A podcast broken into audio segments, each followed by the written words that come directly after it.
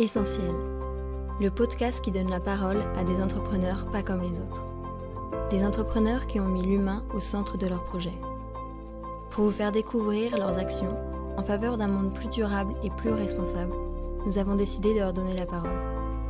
Ensemble, plongeons dans le secteur de l'économie sociale et solidaire, un secteur plus que jamais essentiel à notre société. Bonjour à toutes, bonjour à tous, je suis ravi de vous retrouver pour ce nouvel épisode de notre série de podcasts essentiels. Aujourd'hui nous parlons incubation de projets d'entrepreneuriat social avec Sophie Vanier, déléguée générale de la Ruche. Bonjour Sophie. Bonjour, bonjour à tous. Sophie, on va tout de suite euh, présenter la ruche. Euh, c'est pas de l'apiculture, hein, la ruche. Euh. Non, c'est pas de l'apiculture. On peut essaimer, mais c'est pas de l'apiculture. La ruche, c'est un réseau d'incubateurs dédié à l'innovation sociale. Alors déjà, qu'est-ce que c'est un incubateur? Si on se projette, un incubateur, c'est vraiment un lieu où on crée l'environnement le plus propice au développement des projets, des projets associatifs, entrepreneuriaux. Et dans ces lieux, eh ben, il y a des entrepreneurs, des experts, des mentors. Et donc c'est ça un incubateur. C'est ça un incubateur et, particulièrement, en l'occurrence, un incubateur de l'entrepreneuriat social. Euh, il faut nous dire ce que c'est qu'un entrepreneur social qui vous accompagnait particulièrement. Et puis moi, je voudrais qu'on parle des fleurs d'ici pour avoir une vision très concrète du type de projet que vous accompagnez. Entrepreneuriat social, donc c'est un mot qui a émergé à peu près il y a 10 ans en France, euh, qui est toujours utilisé sous diverses formes. On parle d'entrepreneuriat impact, d'entrepreneuriat responsable, d'entrepreneuriat engagé. L'entrepreneuriat responsable, c'est un entrepreneuriat qui allie une logique économique et business. Donc, tout comme un entrepreneur, il faut une rentabilité, un modèle économique, une viabilité. Et pourquoi responsable ou social ou engagé? C'est parce que cet entrepreneur, il va avoir au cœur de sa mission, de son objet social, l'enjeu de répondre à un défi de société. Aujourd'hui, vous savez qu'on n'en manque pas. Donc, euh, à la fois des enjeux euh, environnementaux, donc euh, les déchets, le réchauffement climatique, les circuits courts, mais aussi tout ce qui est enjeux sociaux, c'est-à-dire inclusion, justice sociale, etc. Donc, c'est vraiment un entrepreneur qui a une double casquette, trouver un modèle économique et rendre la planète un peu plus durable et un peu plus égalitaire. Alors, les fleurs d'ici, bon, on s'en était parlé lors du, briefing de, cet entretien. Un projet de, circuit coup pour les fleurs qui, aujourd'hui se retrouve sur la table de l'Elysée, c'est ça? Alors, c'est un projet qui est porté par euh, une femme assez exceptionnelle, comme beaucoup de femmes entrepreneurs qu'on accompagne, qui s'appelle Hortense Haringue, et euh, qui avait constaté qu'en fait, les fleurs qu'on achetait, elles arrivaient de très loin, euh, par avion et euh, elles avaient un bilan euh, carbone assez catastrophique. Je crois qu'un bouquet de fleurs euh, de roses, c'est l'équivalent d'un aller-retour à Londres en avion, donc c'est assez effrayant. Et donc elle s'est dit, mais en fait, il faut enfin, le circuit court, il marche aussi pour les fleurs, et donc elle a développé un circuit court de fleurs locales et de saison. Et donc ça a commencé avec euh, une envie de reconversion professionnelle, une idée. Et aujourd'hui, euh, elle euh, distribue des fleurs locales et de saison partout en France. Et elle fleurit en effet des entreprises ou des institutions de renom, et notamment l'Élysée. Alors c'est une histoire de reconversion, de vocation aussi peut-être. La vocation aujourd'hui, c'est un peu la vôtre aussi sur cette question de l'entrepreneuriat social. Je crois que vous auriez pu vous auriez pu travailler pour les caisses d'épargne? On s'en était parlé. Euh. Tout à fait. Alors comment ça s'est passé finalement entre, entre choisir une carrière on va dire tout à fait classique et puis se lancer dans, dans ce projet de, de, développement du, du, réseau de la ruche? Bon, Ça a été avant tout des rencontres. Euh, c'est vrai que je pense que c'était il y a 12 ans où euh, j'ai foulé euh, les beaux bureaux de la Fédération Caisse d'épargne. Je m'intéressais déjà au microcrédit, j'avais été très très bien accueillie. mais c'est vrai que j'avais aussi fait un entretien pour un stage à l'époque pour une entreprise de la ruche et c'était la première fois où je comprenais vraiment qu'on pouvait être un professionnel engagé et qu'il n'y avait pas de monde qui était euh, le secteur humanitaire euh, et avec un peu un fantasme qu'on peut en avoir euh, sur le bénévolat et le, et le monde de l'entreprise pur et dur ou entre guillemets on a l'impression qu'il faut être un requin pour réussir. Bon, c'était il y a 12 ans, hein, j'avais 20 ans donc voilà, j'avais mis les choses dans des cases.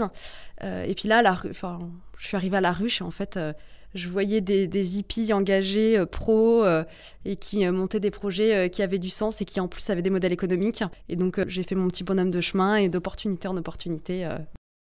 je me me suis pas posé de questions.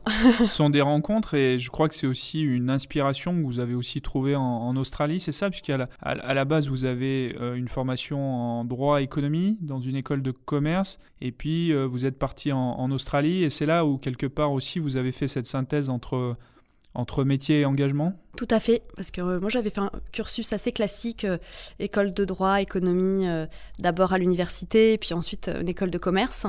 Et en fait, j'avais jamais entendu parler de RSE euh, de éthique dans le business ou d'entrepreneuriat engagé. Et il a fallu que je parte presque à l'autre bout du monde à l'époque, donc c'était 2009-2010, pour qu'on m'en parle. Où là, ça a été une révélation. Heureusement, en France, les choses ont changé. Il y a des chaires euh, et des, euh, des masters maintenant dédiés à ces questions-là.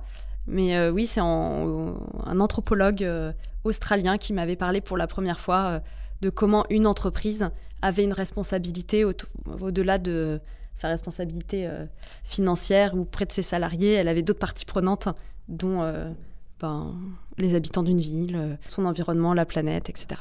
Alors on a fait un peu de chemin puisqu'il y a même une loi, hein, Grand chemin, hein, la loi Pacte, qui est venue modifier même l'objet social hein, des entreprises pour intégrer des, dimensions sociales, sociétales en tout cas et, environnementales. Vous avez fait aussi la, la rencontre d'un homme, c'est Bruno Humbert, c'est ça, qui a été aussi une source d'inspiration sur, sur ces sujets? Disons que ça, même plus c'était une source d'inspiration. C'est vraiment euh, bah, Bruno. Euh, au début, c'était mon, c'était mon patron. Il m'a embauché en tant que stagiaire dans son agence de conseil en RSE, euh, mécénat innovant. Puis on a commencé à monter des programmes ensemble. Et puis il a repris la, il a repris la présidence de la ruche. Et là, on a fait un constat, c'est qu'à la ruche, il y avait une communauté, il y avait des coworkers qui partageaient des, enfin, il y avait une communauté de pensée. Et ils partageaient énormément de choses en termes de euh, carnet d'adresses, de bonnes pratiques. Mais par contre, euh, il y avait un vrai besoin d'ouvrir les portes de la ruche. Et c'est là qu'on s'est dit, bah, on va monter un incubateur. Euh, un incubateur, on va aller chercher des partenaires qui vont nous aider à aller accompagner gratuitement les gens qui aujourd'hui ne frappent pas de façon instinctive à la ruche. Et donc on s'est lancé dans l'idée de, on va, de se dire on va accompagner les publics sous-représentés dans l'entrepreneuriat. Et c'est comme ça que l'incubateur de la ruche est né. C'est quoi les publics sous-représentés? Alors on a commencé par euh, les femmes, parce que déjà la ruche à l'époque c'était assez flagrant, on avait beaucoup euh, de porteurs de structures qui étaient des hommes, beaucoup de salariés qui étaient des femmes. Et puis à l'époque il y avait que 30% de structures qui étaient portées par des femmes. Et étant moi-même une femme, je me sentais légitime pour aller sur ce sujet-là. Et donc on a commencé par monter euh, bah, deux programmes d'entrepreneuriat des femmes, donc les audacieuses et les ambitieuses Tech for Good. Et puis ensuite, on s'est dit, bah, il faut être beaucoup plus inclusif. Et donc, on a monté des programmes pour les publics très éloignés de l'emploi, euh, bénéficiaires du RSA, euh, chômeurs de longue durée, issus des quartiers politiques de la ville. Maintenant, on a des programmes également dans la ruralité. Donc, à chaque fois, on fait évidemment ça avec des partenaires qui connaissent très bien les publics. Et nous, on vient avec notre expertise qui est accompagner les entrepreneurs du stade de l'idée jusqu'à la première levée de fonds. Revenons sur euh, ces programmes consacrés aux, femmes et aux femmes qui ont le projet d'entreprendre. Alors, c'est un sujet qui nous tient à cœur en, caisse d'épargne, puisque ça fait plus de dix ans qu'on accompagne ce sujet de l'entrepreneuriat féminin. Comment faire en sorte que la part de femmes créatrice d'entreprise progresse d'année en année. Vaste défi. Euh, vous, euh, vous, vous, leur proposez finalement deux programmes d'accompagnement, c'est ça concrètement? Quelle est votre action pour les aider à, franchir ce cap de l'entrepreneuriat et à réussir? Alors en effet, on a décidé de genrer euh, deux programmes dans l'idée de interpeller les femmes qui ont une idée à se lancer ce qu'on a constaté, c'est que si on avait un programme qui parlait à tous, c'est-à-dire sans vraiment interpeller euh, les femmes, on avait moins de candidatures. Et donc, on a vraiment décidé de faire ce pari, de dire, bah, on va euh, avoir des programmes genrés et on va en plus les appeler les audacieuses et les ambitieuses.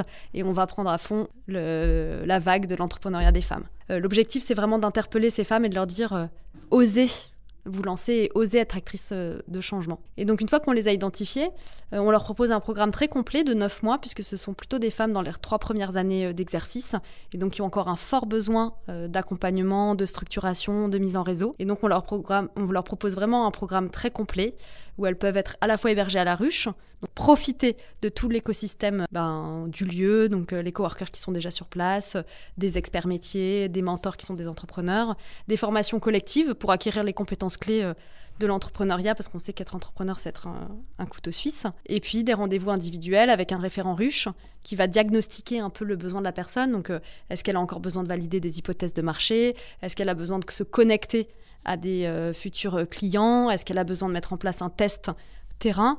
Et donc, du coup, en fonction du diagnostic qui sera fait par le référent de la ruche, qui est un peu le médecin généraliste dans ce cas-là, il va faire des prescriptions, donc des mises en relation avec des experts qui vont aider très concrètement la personne à euh, passer une étape ou à répondre à une question. Alors vous êtes d'autant plus légitime évidemment à les accompagner que vous-même vous êtes quelque part une entrepreneur sociale puisque euh, la ruche euh, bah, il faut la faire tourner, il faut trouver des ressources, il faut gérer une équipe qui je crois s'est beaucoup développée ces derniers temps et va continuer à, fortement se développer. C'est quoi le défi aujourd'hui pour, pour la ruche? On en a beaucoup. Euh, des défis. Aujourd'hui, on est vraiment dans un monde qui bouge et euh, je pense que la responsabilité, elle est partout. Je pense que les consciences euh, ont changé. Et donc, à la ruche, on a fait un petit virage. C'est qu'aujourd'hui, on accompagne, on a envie d'accompagner toutes celles et ceux qui souhaitent entreprendre. Et même si au démarrage, ils ne se qualifient pas comme entrepreneurs sociaux, nous, on se dit que par notre accompagnement, on peut aider les projets à être plus engagés. donc, du coup, là, il y a un premier virage dans notre positionnement, c'est dire qu'on n'est plus que l'incubateur des entrepreneurs engagés, mais on est l'incubateur de toutes celles et ceux qui se lancent. Et à travers notre action, ils auront des projets plus engagés, plus pérennes. Donc on a un enjeu de positionnement. On a un vrai enjeu de rassurer les équipes aussi. Euh, c'est vrai, vous l'avez dit, euh, on a beaucoup grossi. On était 12 euh, il y a encore un an et demi, on est 30. on a une dizaine de recrutements en 2022 qui vont aussi euh, intégrer les équipes. Donc on, connaît ce qu'on appelle le changement d'échelle. Et donc euh, le changement d'échelle, il a de multiples défis. Euh, des défis à l'externe sur ben, faire comprendre quelles sont les nouvelles offres, les nouveaux engagements à nos parties prenantes et au grand public, mais aussi à bien garder une équipe euh, soudée, euh, qui est sûre qu'on va dans le bon sens aussi, qui est sans perte de valeur, parce qu'il y a beaucoup cette crainte dans les entreprises de l'ESS quand elles grandissent. De perte de valeur, de perte, de l'ADN. Au sens de perte de repère finalement. Oui, ou alors est-ce que la ruche, on, est tellement, on a toujours été tellement militant mhm. De dire il faut que les projets ce soit super impact, super pérennité, des profils éloignés. Enfin, à force de vouloir très bien faire, euh, parfois quand on grandit, euh, on peut avoir peur de dire on va de faire. perdre son âme en quelque sorte. Oui, mais c'est une mm. crainte qui est légitime. Nous, évidemment, euh, on ne le voit pas comme ça parce qu'on sait que tout ce qu'on fait, c'est dans notre ADN, c'est une colonne vertébrale. On ne peut pas perdre sa colonne vertébrale, sinon on meurt. Donc moi, je sais qu'on la perdra jamais, notre colonne vertébrale.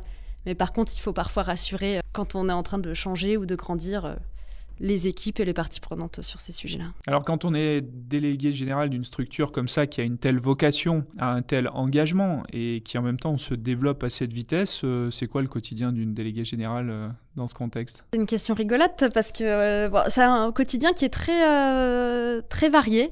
Donc, alors très souvent, vous me trouvez rue de l'Est à Paris, qui est notre siège social où il y a toutes les équipes et où on passe du temps à faire bah, répondre à des appels à projets, euh, à être euh, auprès des équipes, à faire des pas mal de réunions quand même. Hein, euh. on essaie de pas avoir la réunionnite, mais bon bah voilà, comme je vous le disais, on est en croissance et il faut s'assurer de bien échanger avec tout le monde. Je passe un peu de temps aussi avec les ruches en région, puisqu'aujourd'hui on a 12 espaces partout en France, on est un véritable réseau de ruches. Donc lundi par exemple, on va je pars à Montpellier fêter les 4 ans de la ruche euh, Montpellier. Je suis aussi porte-parole de la ruche, donc il y a des moments où je viens voir des partenaires comme vous euh, pour parler euh, de ce qu'on fait. Et puis dans des moments plus informels, on essaye aussi de co-construire beaucoup de projets avec nos partenaires. Donc il y a beaucoup de travail aussi autour de l'écosystème. Voilà déjà des journées déjà bien pas Mal. C'est déjà pas mal. des journées bien remplies. Donc côté caisse d'épargne, on est partenaire. Tout à fait. Voilà, depuis euh, on donne un coup de pouce, on va dire, depuis plusieurs années, effectivement, mm. sur euh, ce sujet particulièrement de l'entrepreneuriat féminin. Peut-être nous dire un petit peu quelles sont vos actions en région, voilà, nous dire un peu sur les territoires aujourd'hui, c'est quoi l'ambition, c'est quoi le développement? Alors déjà oui, c'est vrai qu'on euh, a quelques partenaires historiques dont fait partie la Fédération nationale des caisses d'épargne sur l'entrepreneuriat des femmes. alors un petit mot sur le wording, parce que j'ai le droit d'être un peu embêtante. Précisons les termes. Voilà, précisons les termes. aujourd'hui on parle beaucoup beaucoup, d'entrepreneuriat euh, féminin, entrepreneuriat féminin. Et euh, moi, c'est quelque chose qui me heurte à chaque fois que je l'entends. Parce que si on disait l'immobilier au féminin ou la cuisine au féminin, on se demanderait en quoi une entrecôte cuite par une femme, elle est différente de par un homme ou une architecte femme ou homme. Et donc, l'entrepreneuriat féminin, ça voudrait dire qu'il y a un entrepreneuriat masculin. Donc, nous, c'est vraiment pas ce qu'on défend. On dit juste accompagner tout le monde, c'est une question d'égalité des chances, puisque quand on est accompagné, on a plus de chances de succès. Aujourd'hui, il y a moins de femmes accompagnées, donc il faut accompagner l'entrepreneuriat des femmes et pas l'entrepreneuriat féminin. C'est une, une, très bonne euh, mise au point et très bonne précision qu'il faut effectivement apporter. On constate qu'il y, y, a des marqueurs quand même euh, chez les femmes qui entreprennent et notamment sur les secteurs d'activité. On sait qu'il y a un enjeu aujourd'hui à, à, sensibiliser, y compris les jeunes filles, euh, aux métiers dits plus masculins parce qu'aujourd'hui les femmes ont tendance à entreprendre dans, dans les secteurs faiblement capitalistique notamment hein, sur le, service à la personne. Mais là, il faut, il faut combattre les représentations dès le plus jeune âge finalement, et donc il y a aussi un travail de sensibilisation parce qu'il n'y a pas effectivement l'entrepreneuriat masculin ou l'entrepreneuriat féminin. Il y a l'entrepreneuriat des hommes et l'entrepreneuriat des femmes, et, et, au fond, et d'ailleurs toutes les études le montrent, y compris les baromètres qu'on a réalisés, les femmes expriment la même volonté d'entreprendre que les hommes, et surtout évidemment, elles réussissent tout aussi bien que les hommes. Il n'y a pas de sujet là-dessus. Donc, voire mieux. Voilà, voire mieux. Donc il faut être rassuré. il faut qu'elles soient rassurées. il, faut, rassurer tout le monde sur ses capacités. Et du coup, dans les régions, votre développement sur les territoires aujourd'hui? Alors, comme je vous le disais, on a 12 lieux en France qui sont à la fois, euh, avant tout, pardon, des lieux qui réunissent des entrepreneurs euh, engagés et qui développent de plus en plus des programmes euh, d'incubation. Donc, à Montpellier, par exemple, ils sont très engagés sur l'entrepreneuriat des femmes avec les programmes des audacieuses. À Saint-Nazaire, il y a un programme pour entrepreneurs réfugiés qu'on fait avec le groupe SOS et l'Europe. À Marseille, ils sont aussi très engagés sur bah, les problèmes que peut connaître Marseille dans les quartiers prioritaires de la ville. Et donc, ils sont vraiment un acteur de l'inclusion euh, et de l'insertion professionnelle. Vous l'avez compris, chaque ruche est une réponse locale aux besoins de son territoire et donc elle a des programmes spécifiques en fonction euh, des partenaires locaux et des besoins. Euh, et donc vous avez aussi effectivement, et c'est ce que vous disiez, un travail aussi d'encouragement et de dire euh, oser. Et ça donc c'est le, c'est le nom de vos programmes, c'est ça Elles osent et oser être actrices de changement. C'est comme ça que vous avez intitulé vos programmes. Hein. Alors c'est les audacieuses. Oser être actrice de changement, c'est le CLEM. C'est ça. Et le second programme, c'est les ambitieuses. C'est un stade plus accélération alors que les audacieuses, c'est plus euh, de l'émergence. Et c'est les ambitieuses Tech for Good. Et c'est notamment euh, sur ce programme que nous sommes partenaires. Et là, on va chercher des animaux encore plus rares, qui sont les femmes qui entreprennent dans la tech, les nouvelles technologies ah et les sciences. Oui. Donc aujourd'hui, c'est à peu près 9% euh, de femmes qui sont à la tête de start-up. Oui. Si on, le, on utilise un vocabulaire large. Et donc notre idée, c'est de dire, bah, ces femmes-là, il faut qu'elles soient plus visibles, qu'elles aient des projets plus ambitieux, et comme ça, elles peuvent aussi inspirer les jeunes filles, par exemple, que vous mentionnez. Euh, et aussi les jeunes hommes qui peuvent se dire tiens une femme inspirante. Il faut le dire, hein, c'est ce que vous exprimez très bien. Aujourd'hui, il y a moins euh, d'un créateur sur dix euh, dans le secteur, on va dire, des nouvelles technologies, dans les secteurs des nouvelles technologies, qui est une femme. C'est ça la réalité aujourd'hui sur, sur ces sujets. Donc il y a un gros travail à faire pour pour mixiser finalement cet entrepreneuriat-là. Vous disiez en 2019 dans une interview, l'ambition, c'est qu'un jour je ne, je ne sois plus interviewé sur l'entrepreneuriat des femmes. Bon, ça avance quand même à vos yeux? Ça avance beaucoup. Ouais. Euh, bah déjà en 10 ans, je crois qu'on a pris 10% de, mm. de, femmes qui entreprennent en plus. Donc euh, là, on est à 40%. Donc ça commence à être euh, très honorable, je trouve. Sur la question égalité femmes-hommes, on a, en France en tout cas, il y a beaucoup d'avancées. Euh. Donc oui, oui, ça, ça avance beaucoup, mais on sent qu'on a encore à faire notre part, et notamment dans l'entrepreneuriat euh, à impact, où euh, je, je trouve on n'a pas d'exemple, on n'a pas d'enjeu d'exemplarité, donc on ne doit pas être exemplaire. par rapport à d'autres secteurs, mais en fait on a les mêmes vices ou les mêmes biais que d'autres secteurs, et donc du coup il faut s'y mettre aussi. Donc tant qu'on n'en sera pas à 50-50, je pense que nos programmes existeront encore. Le moment de conclure est arrivé. Merci Sophie d'avoir accepté de témoigner. C'était avec grand plaisir. Si vous souhaitez en savoir plus sur la ruche, rendez-vous sur le site internet www.la-ruche.net. Vous pouvez également visiter le site de la Fédération nationale des caisses d'épargne pour en savoir plus sur le soutien qu'apportent les caisses d'épargne aux acteurs de l'ESS. Rendez-vous dans un mois pour notre prochain podcast. En attendant, n'hésitez pas à partager et à nous dire ce que vous avez pensé de ce nouvel épisode. Au revoir.